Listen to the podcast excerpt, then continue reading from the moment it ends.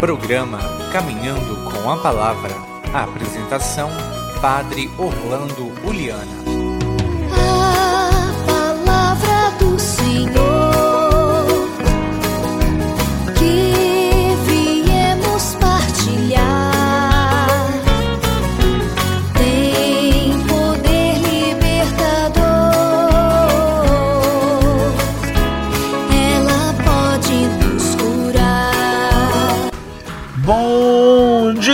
queridos irmãos e irmãs em Cristo Jesus. Bom dia, você de casa, você do trabalho, você que está na, na roça, na cidade, no, indo, ouvindo, aonde quer que esteja, estejamos unidos nesse caminho que convém aos filhos e às filhas de Deus.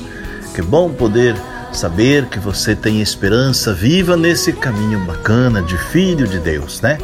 Numa atividade muito específica, num, num, trabalho simples, enfim. Vamos rezar, colocar nas mãos do Pai nossa gratidão por estarmos vivos e pronto para o combate.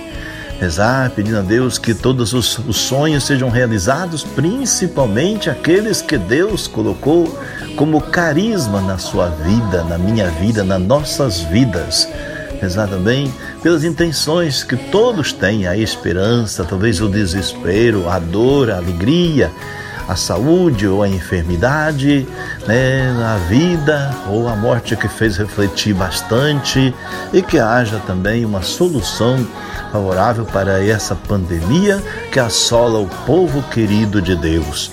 Nisto vamos invocar o Espírito Santo juntos. Vinde, Espírito Santo, e enchei os corações dos vossos fiéis e acendei neles o fogo do vosso amor. Enviai o vosso Espírito e tudo será criado e renovareis a face da terra. Oremos. Ó Deus, que instruísse os corações dos vossos fiéis com a luz do Espírito Santo, fazei que apreciemos retamente todas as coisas segundo o mesmo Espírito e gozemos sempre da sua consolação. Por Cristo Senhor nosso. Amém.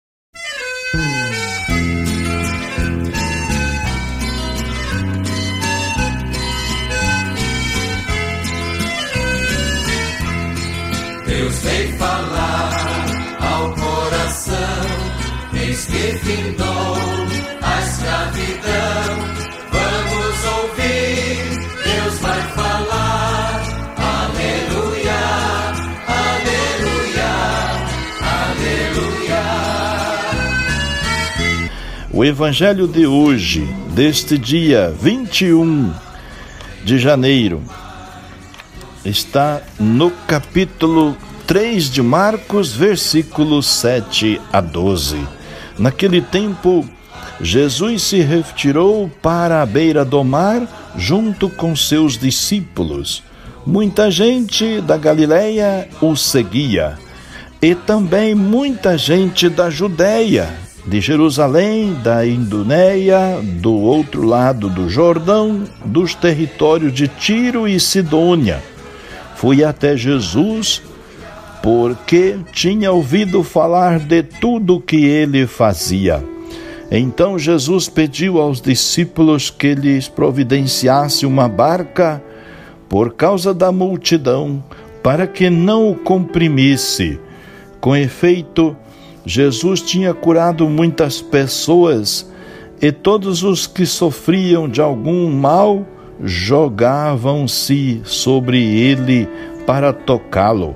Vendo Jesus, os espíritos maus caíam aos seus pés, gritando: Tu és o Filho de Deus. Mas Jesus ordenava severamente para não dizerem quem ele era. Palavra da salvação, glória a vós, Senhor. Povo queridos, irmãos amados, o evangelho deste dia é parte é em parte um resumo do mistério apostólico de Jesus na Galileia e em parte perspectiva para o futuro. As multidões que provenientes de vinham de todas a Palestina, se reuniam em volta de Jesus, são um prelúdio da fundação do novo Israel, a Igreja Universal que, Cristo iniciará com a instituição dos doze apóstolos, como veremos amanhã a presença inclusivamente de pagãos de Tiro, Sidônia, responde interesse, ao interesse de Jesus por essas regiões que, segundo Marcos, visitará mais tarde.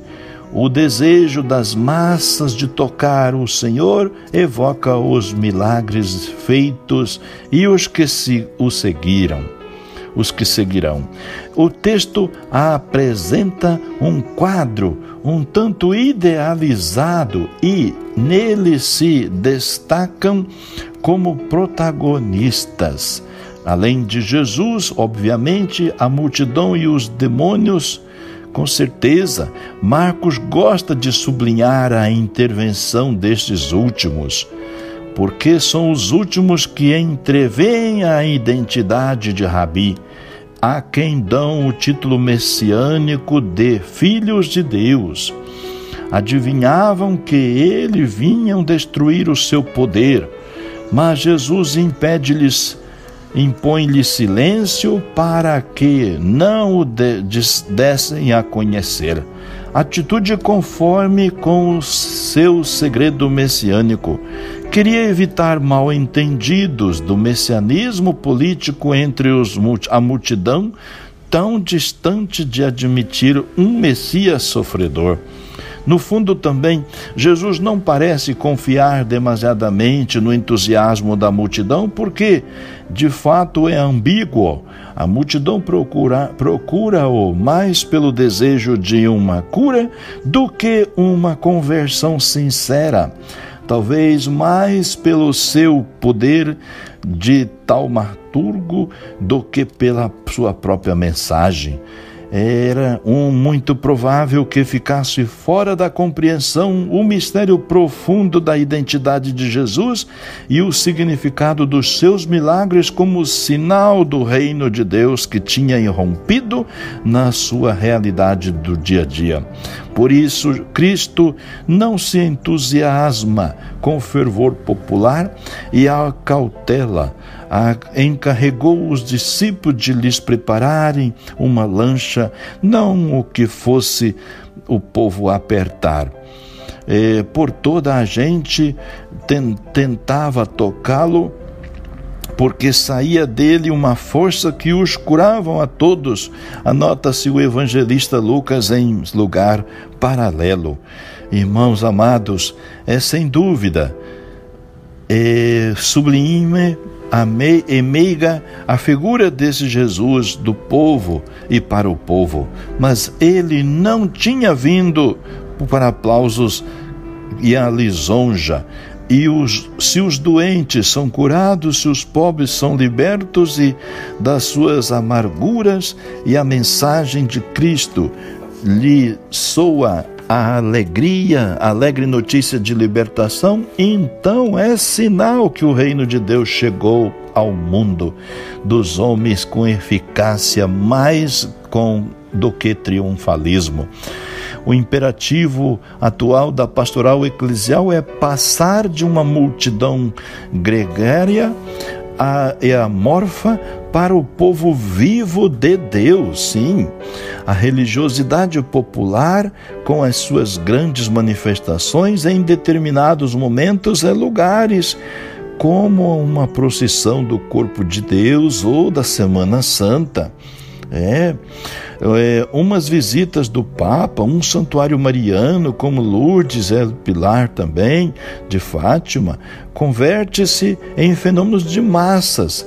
É caso para nos alegrarmos por estas festas, pessoas e lugares relacionados com Jesus e com o Evangelho, desperta, despertarem ainda esse eco popular, mas seria uma miragem e um erro de perspectiva ficar-se por um triunfalismo de cristandade de massa.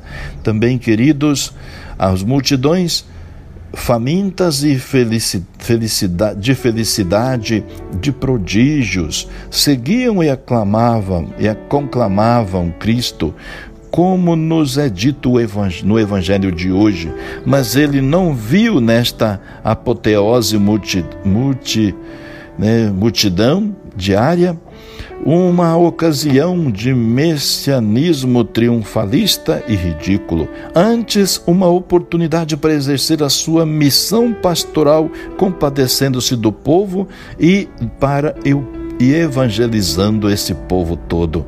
Poderíamos perguntar-nos que imagem oferece hoje a igreja a um observador imparcial no âmbito social, apresenta um aspecto muito diferente dos seus começos insignificantes. Até o próprio Vaticano e a sua base basílica com o título o túmulo do humilde pescador da Galileia, São Pedro, é o de, de todo o mundo. É, é o centro do, do mundo católico e a meta de multidões de peregrinos e turistas de todo o mundo também, e aquelas reduzidas comunidades de cristianismo primitivo em Jerusalém, Ásia Menor, Grécia, Roma, não, são, são agora as nações inteiras do vaso, do vasto mundo, centenas de milhares de homens e mulheres que declaram cristãos. Contudo, amado, este dado sociológico e de, de massa não é suficiente para uma pertença pessoal à Igreja de Cristo. Essa pertença é algo mais que uma herança familiar, recebida dos simples fatos de nascer de país já cristãos e ser batizados. Jesus pede-nos hoje uma resposta individual de fé e também de segmento efetivo. Por isso, bendizemos o teu nome, Pai nosso, porque Cristo venceu o poder do demônio e do pecado, e os seus milagres falam-nos do teu amor e do teu reino. Ainda que o povo se assediasse aclamando-o, ele sabia que não tinha vindo para o aplauso do povo, mas para a libertação dos pobres e oprimidos.